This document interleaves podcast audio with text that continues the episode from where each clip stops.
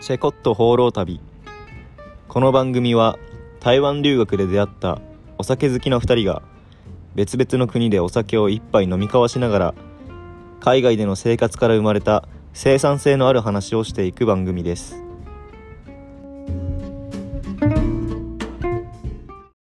こんにちは、プラハからお届けしてます。タスクです。こんにちはネパールのカトマンズであカトマンズからお届けしていますジュントですはい、始まりました。え始まりましたーインドからついに出て、ネパールから。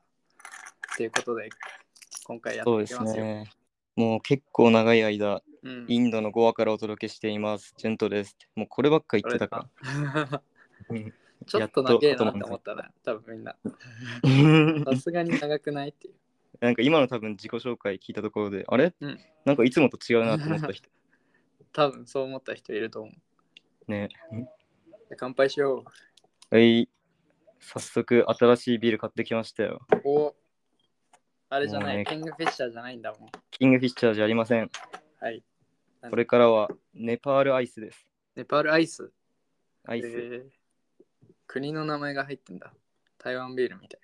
そうそうそうそう。国の名前入ってて、アイスって、うんアイスはなんだろう、ヒマラヤこれ、雪みたいな感じなのかな。えー、あじゃあまあ、雪、アイス、氷みたいな、似てるね、ちょっとかね。なわかんない。うん、多分そんな感じなんだろうなって思うう。んなるほど。俺は今日はラデガストです。はい。じゃあ乾杯。乾杯。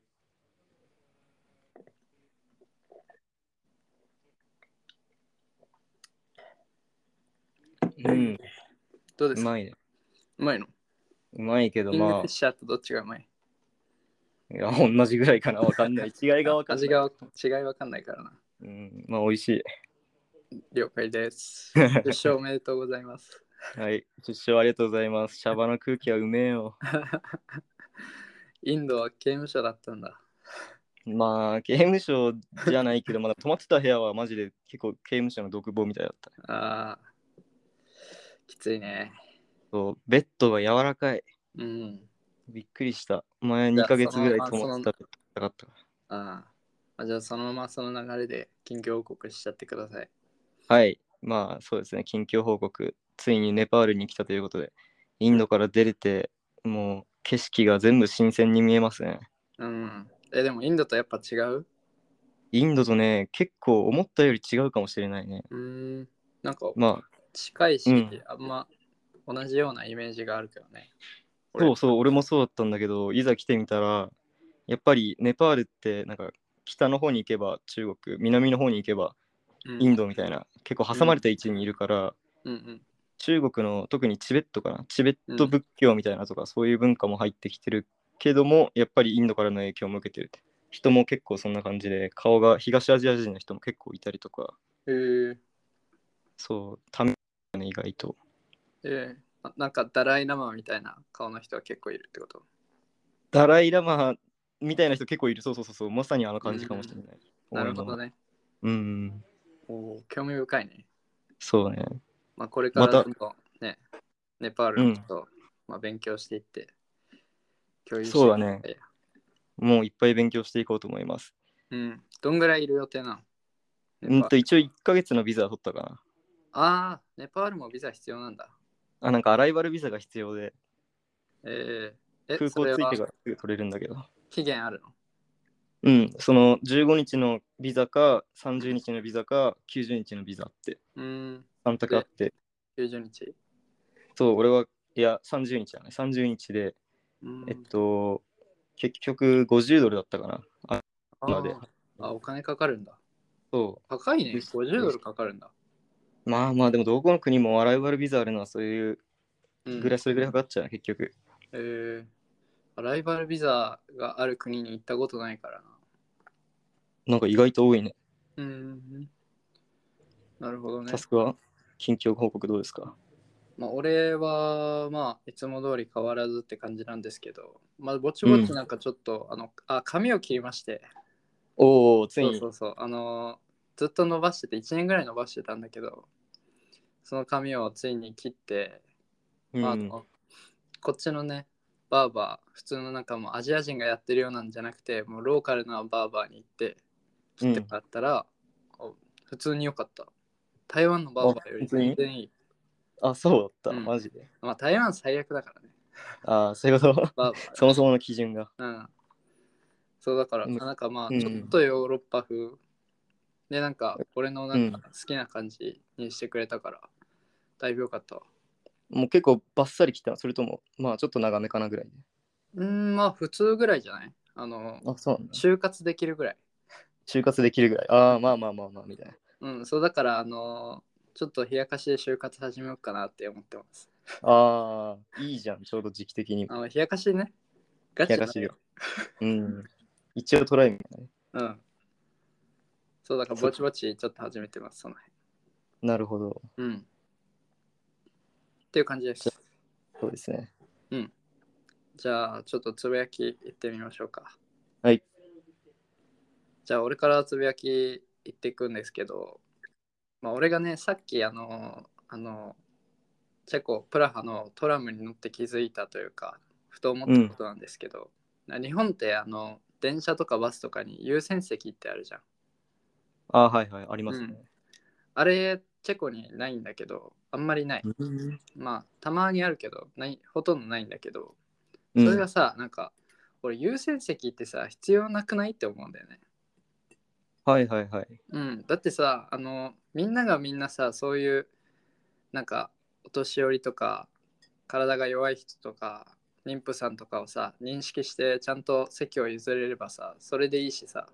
そうで、だ帰っね。てさ、優先席を見つけて、でも優先席には、そのなんか座らないでおこうみたいなところあるじゃん。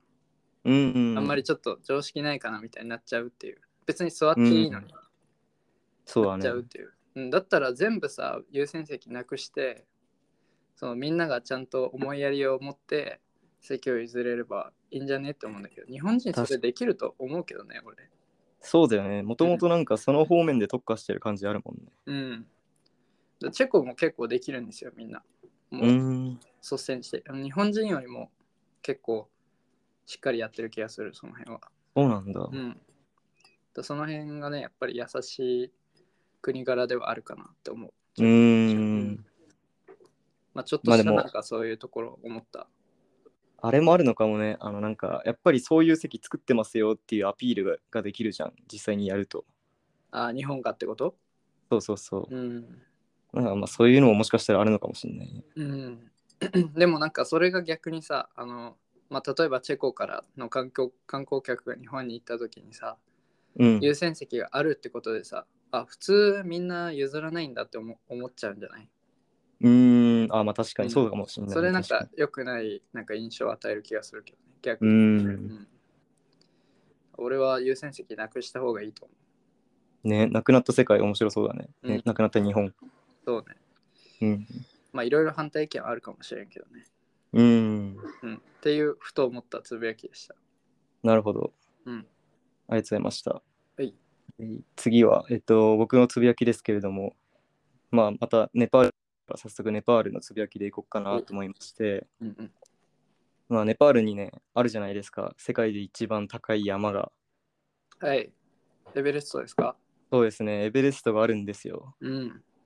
まあ、ヒマラヤ山脈が通ってるから、本当にエベレスト以外にも、それすごいもう日本じゃ考えられないくらい大きい山うんうはんうんいっぱいあるんだけど、いいね。うん。えーそう、それでなんか、やっぱり始まるのは観光ですよ。観光のビジネスが始まって。で、すごいね、見てみるといろんな見方があるの。というと例えば、なんか普通に、まあ、エベレストあることは知ってて、その辺の観光で、まあなんか山登るツアーとかやってんだろうなぐらいで考えてたうね。ん。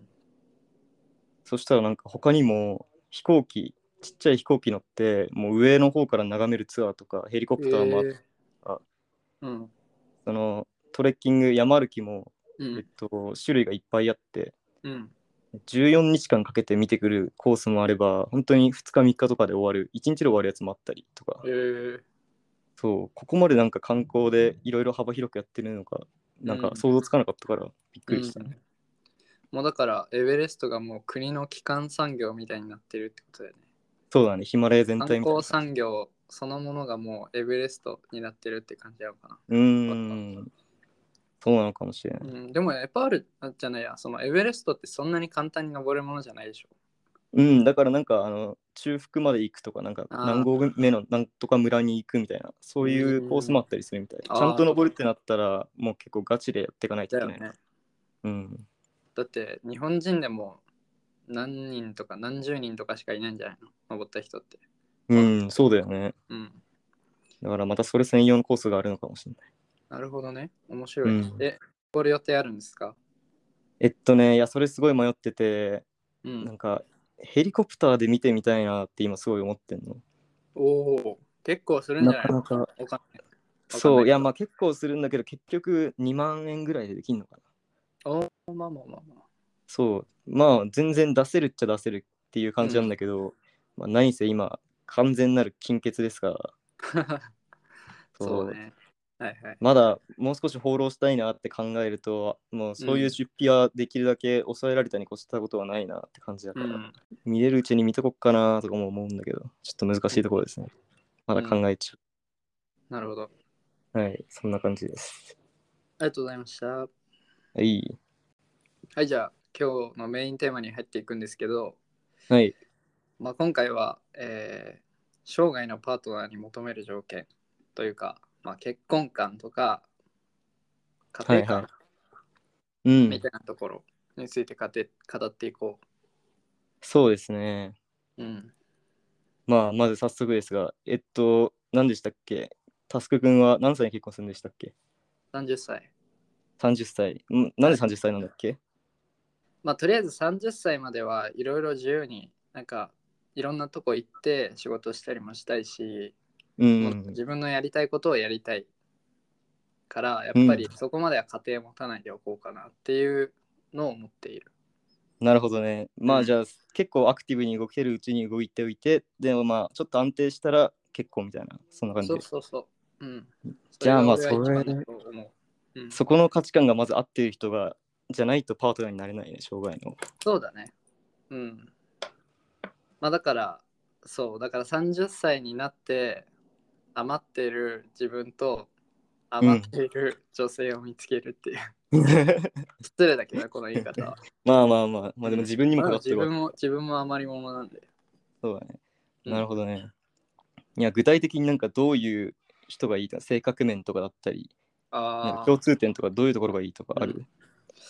まあやっぱり、あのそれはね、今、今の段階で言うのは多分難しいけど、多分うん30歳になった時は多分じ、違う恋愛観みたいなの持ってると思うんだけど、うん。まあ、今で言ったらやっぱりその、なんか自由に、あのお互いの、なんていうのかな、やりたいことを尊重できる人であってほしいなって思う。うん。で、相手にもやっぱりそういうなんか、パッションみたいなところを求めたいところあるかな。あなるほどね。うん、なんかあの専業主婦になりたいっていう人とはちょっと結婚できないかもしれおおなるほど、なるほど、ない。うん、ちょっとやっぱりそこら辺もアクティブな女性がいいっていう感じが。そうだね。おいい互いなんね。かあのリスペクトし合える関係でありたいかもしれない。うん結婚するとしたら。うん、 30見つかるかな ?30 までに見つけるって話だもんな。うん、まあだから30になったら本気で考えるってことだね。うん。うん、じゃだあからその22を、今はまだ焦って28ぐらいから考えるって話じゃないんですよ。だからもうはいはいは30いになったら考える。あ、30になったら考えるってことあ、そういうことあ、はいはいはい。なるほどね。そういうことまあ、だか。からそれまでにお付き合いしてる人で30超えたらあじゃあ結婚しようみたいになってもいいけど、うん。まあ、そうじゃなければもう普通に30から考えて、まあ、5年ぐらい見てって感じなのかななるほど。うん、結構考えてんだね、思ったより。 うん、割とそっかそっ家か。庭はねいずれは持ちたい絶対あ子ー供好きだし俺夢の一つなんだね、じゃあ。うんいいなぁ家庭持ちたいっていう。なるほどね。まあ潤とは多分違うんだよねで聞ないてんいくかね、まだやっぱり、はいはい。はい僕やっぱりそもそもやっぱ家う庭をん持ちたいっていうふうにまだちゃんと思い切れてないところがうんあるのかなって思ってて、別に家庭自体に悪いイメージを持ってるわけじゃないけど、うんなんか多分、なんだろうな。俺がそういううまい家庭を作れるかどうかって考えた時にちょっと難しいんじゃないかなってすぐに思っちゃうんだよね。うんそれはどういう意味ですかその俺もなんか自分のやりたいことをやらないと気が済まない体質っていううんうか、ん性格だし、あとはそういうふうに自分一番で考えちゃう面が最近すごい見えてきたなって思うからこそ、うん家庭持つのってこの性格に合ってないのかなってすごい思う。うんまあそれはさあれなんじゃないの今のうちはそうかもしれないけどさいずれは安定したいなとは思わないんですかうん、まあきっとアクティそうブかに動もしれきたないい。うん、ただ今の22の俺からするとそうやってまあ変わってくんだろうなとは思っても、うんなんかこれ変わらない可能性もあるぞって全然思っちゃってるからうんなるほどね、まじゃあまだ全然定まってないのかそう定まってないまず作る作らないの話になってるから、どういう人がいいとかそこまでのあの考えにたどり着いてないかもしれないうんまあじゃああの現段階の恋愛観で言うとどうなの恋愛観どうい現う段人階とのお付き合いしたいとかあそれは一つあってうんなんか俺は本当に結構良くも悪くもその近くのなんかコミュニティの近くにいる人たちうんまあ、付き合いが長い人たちによって結構その自分のやることって左右されるっていう流されやすいんだよね結局あはいはいそうだからそういう意味では次なんかお付き合いする方がいたらそういううんなんだろうな、日常的にやらないといけないことを率先してなんかやる習慣がついてる人がいいかなうんあじゃあ、あんまり人に流されない人と付き合いたいってことそう人に流されないっていうかそれをもう好きでやってる人例えばもう読書をやってる読書っていいじゃんだから読書やってる人と長く時間を接すれば俺も読書したくなってくるああでも潤斗もまあまあ読書好きじゃんあまあ、読書は一つの例だけど、他にも例えば、なんだろうな、なんかやらないといけないこととか結構後回しにする癖があるからさ、はいはいやらないといけないこととかを率先してできてる人の近くにいれば、俺も自然にできるようになったりするんじゃないかなと思うかあらー、なるほどね。まあでうんも成その長辺でで言きうると、人みたいな。うん、その辺で言うと、まあちょっと俺と近いとこあるのかもね。お互いなんかリスペクトできる関係でいたいっていうあ、それだね、ところではある。るかもね。うんうんうん、確かに。その辺もやっぱり学びではあるよね。うん。まあでもなんか結構最近だとさ、その若い人がやっぱりあんまり結婚願望を抱かなくなってる人が多いうん。あるじゃん俺もそうだけどそのうちの一人だけそうど、ですねうんこれって本当に人口減少が、ね、うん騒がれる日本で、なかなか良くない時代じゃないかなとも思ったりするんだけど、じゃあそれはさ、その結婚願望がなくなるっていうのはさ、なんでだと思うん、もう本当にそういう経済規模の話経済状態の話もあると思うしそれ以外にもななんかやっぱりその時代的に結婚しなくても生きていけるような時代になっちゃってるから結婚してる人がなんか失敗した話とかってさ、ううん。余計なんか強く伝わる時代になってんじゃないかなと思うから、うんそういうのをいろいろ聞いた人たちがやっぱり結婚に対してイメージが悪くなっちゃってるのかなとう思う。ん。いい意味でも悪いでも意味でもさ、その、うん自由になったし、あと情報にもいろいろアクセスできるようになったから、あ、こういう生き方があるんだって思って、そっちの結婚しない道に魅力を感じ始めてるってとこもあるのかもね、そうそうそう。人々が。うん。ね本当に。でもこれが続いたら本当に日本ダメになっちゃうのかなと思うし。まあそうだね、その辺はなんか、あの、マインドの部分はなかなか変えていけないと思うけど、やっぱりそういう経済面のところは変えていくべきだと思うわ。ねうんどうにかしてほしいかもしれない。まあその辺は、うん、ちょっと政治に頑張ってほしいね。うん。うん。まあ理想のパートナー、あと他に何かあるか。その特に求めてるものというか。まあパートナーに求めるものといったら、まあやっぱりあの子供が欲しいっていうところはあうっんてうんほしい。うん。子供は欲しいので、何人でしたっけ2人 ?2 人か。うん、俺もあの弟1人いて、うん。 2人兄弟でよかったなって思うから、俺は2人子供欲しいですね。ああ、あの、音女とかあんのなんかああ、まあそれは 理想ね、正直どうでもいいかもしれない。あ、そうなんだ。うん。まあ今の時代ね、そのなんか男じゃないとダメだみたいな、ないし。 そうだね。だから、あの、俺がこうだったらよかったみたいなのももちろんあるけど、お姉ちゃんがいたらよかったなみたいな思ったこともあるけど、うん。まあ俺はなんだかんだで弟いてよかったし。あー結局うまく丸くなんじゃないかなって感じか。うん、弟聞いてる、いいお兄ちゃんですよってアピールしてうる。ん、一昨日誕生日だったんで ね。ああ、そうなんだ。誕生日おめ誕でとう生日おめでとう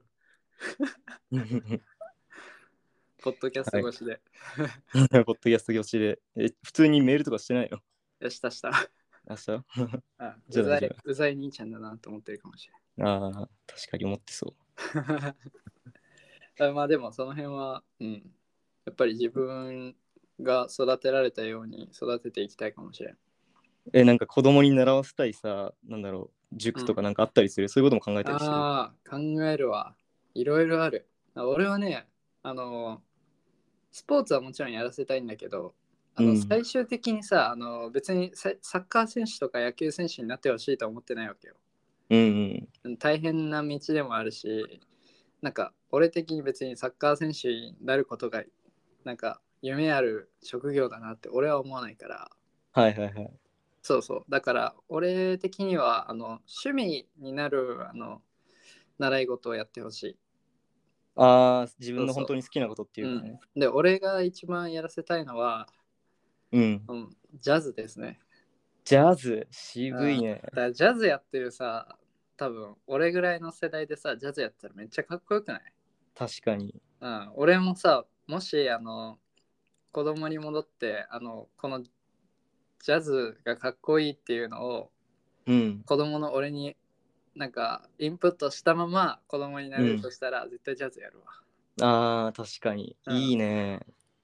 俺らの子供世代でジャズやってたら本当に渋いかもね。そう、まあ、別にねあの今からも始められるからうん。ちょっと自立したらちょっとジャズ教室みたいなの通ってみようかなって思ってるね、うん、っおおいいね、いいね。ていうのをやらせたいかなああ、うんなるほどね。なんか、そっか、自分の好きなものをやらせるって一番いい考えだね。それがなんかやっぱそうだねりちゃんとできてない親っていうかご家庭もあったりすると思うし。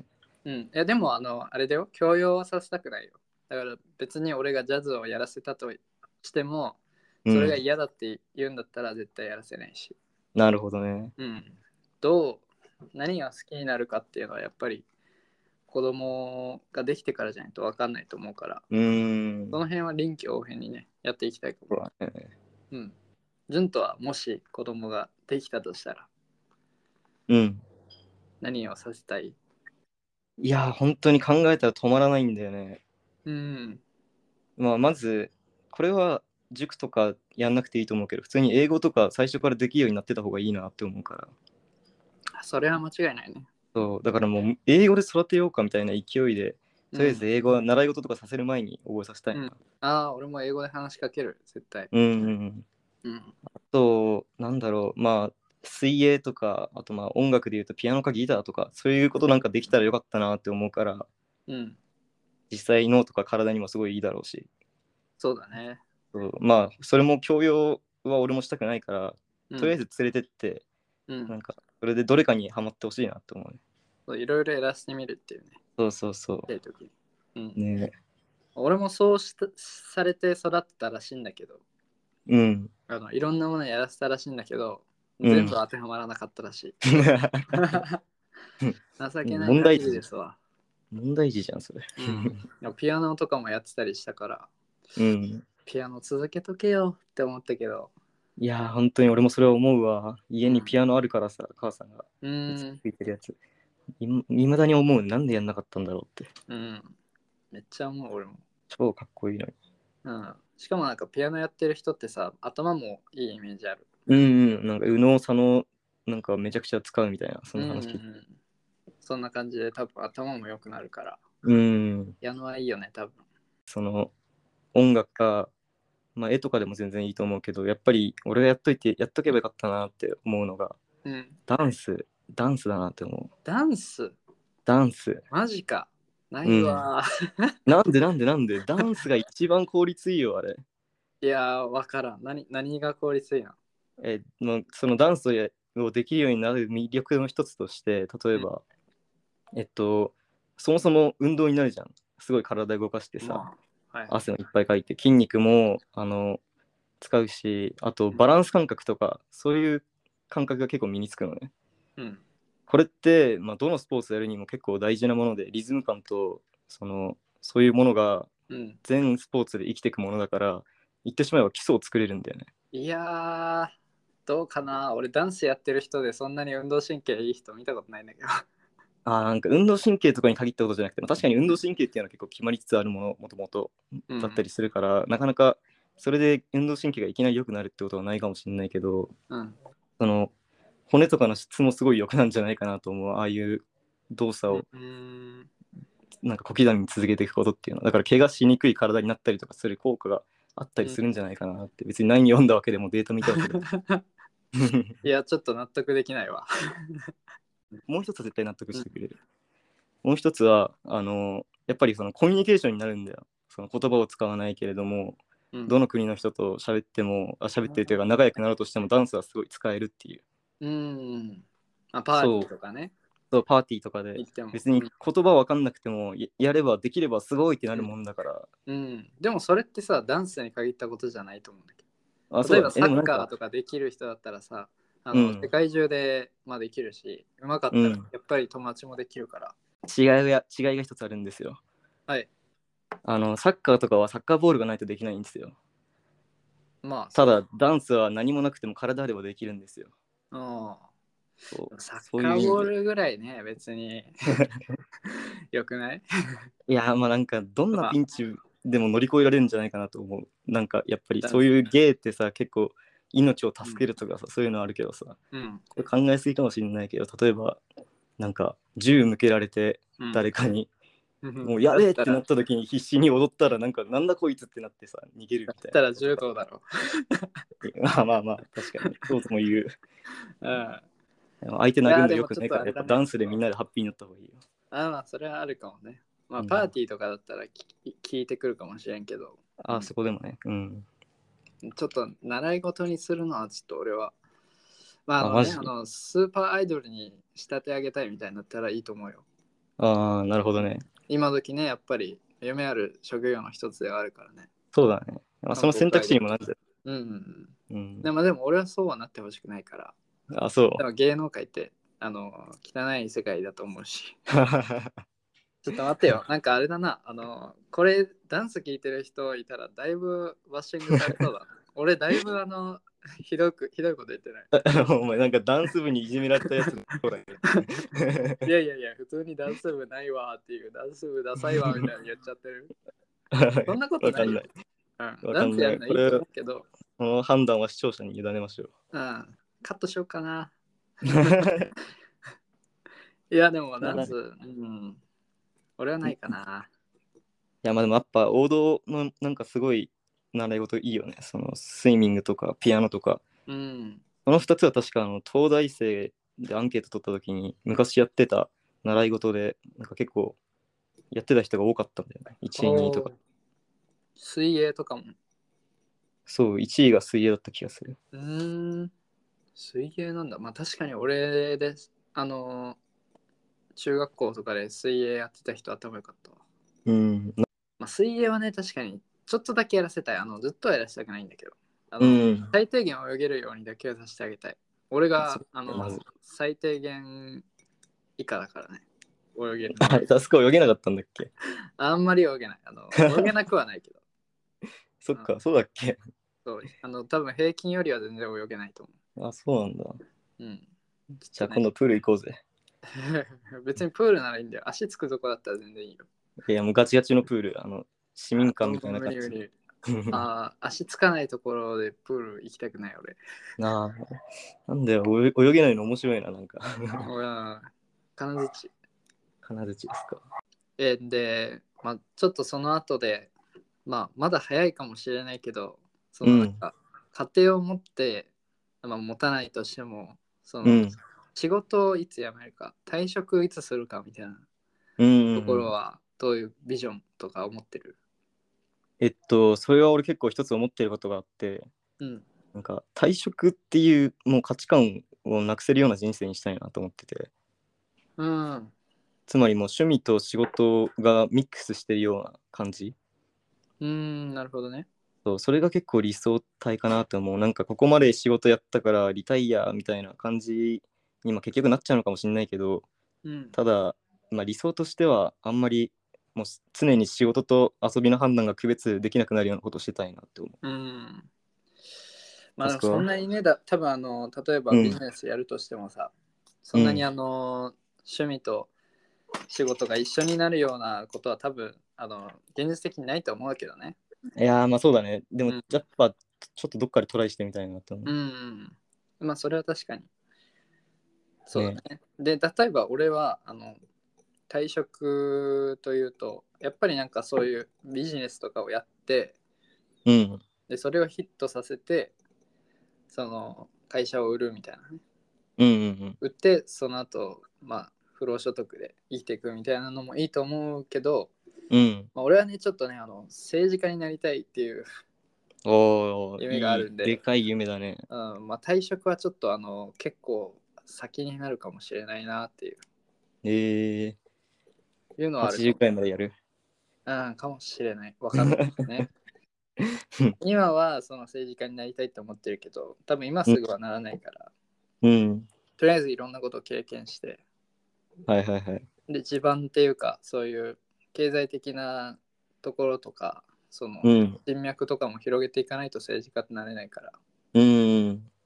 まあ、そのなんか自分のやりたいことをやっていく上で、そういったところもなんか構築していければいいかな。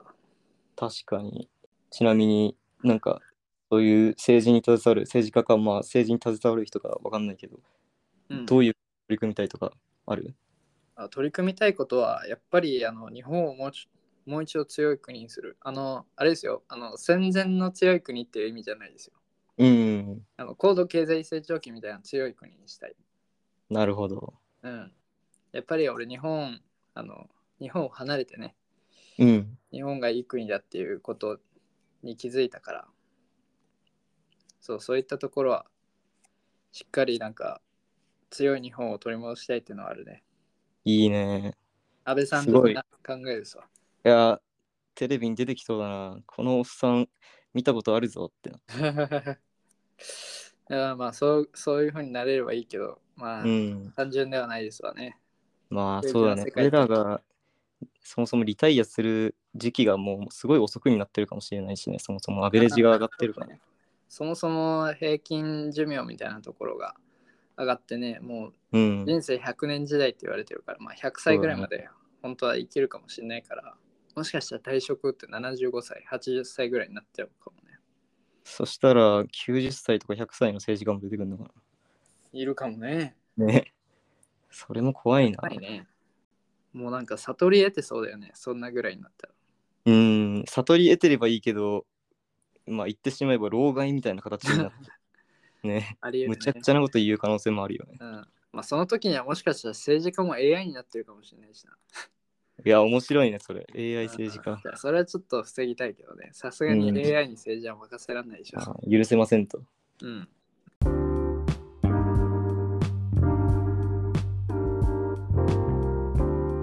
はい、それでは、えー今回は、えー結婚観とかその家庭に対する未来の人生設計みたいなところをねちょっと語っていきましたけどはい。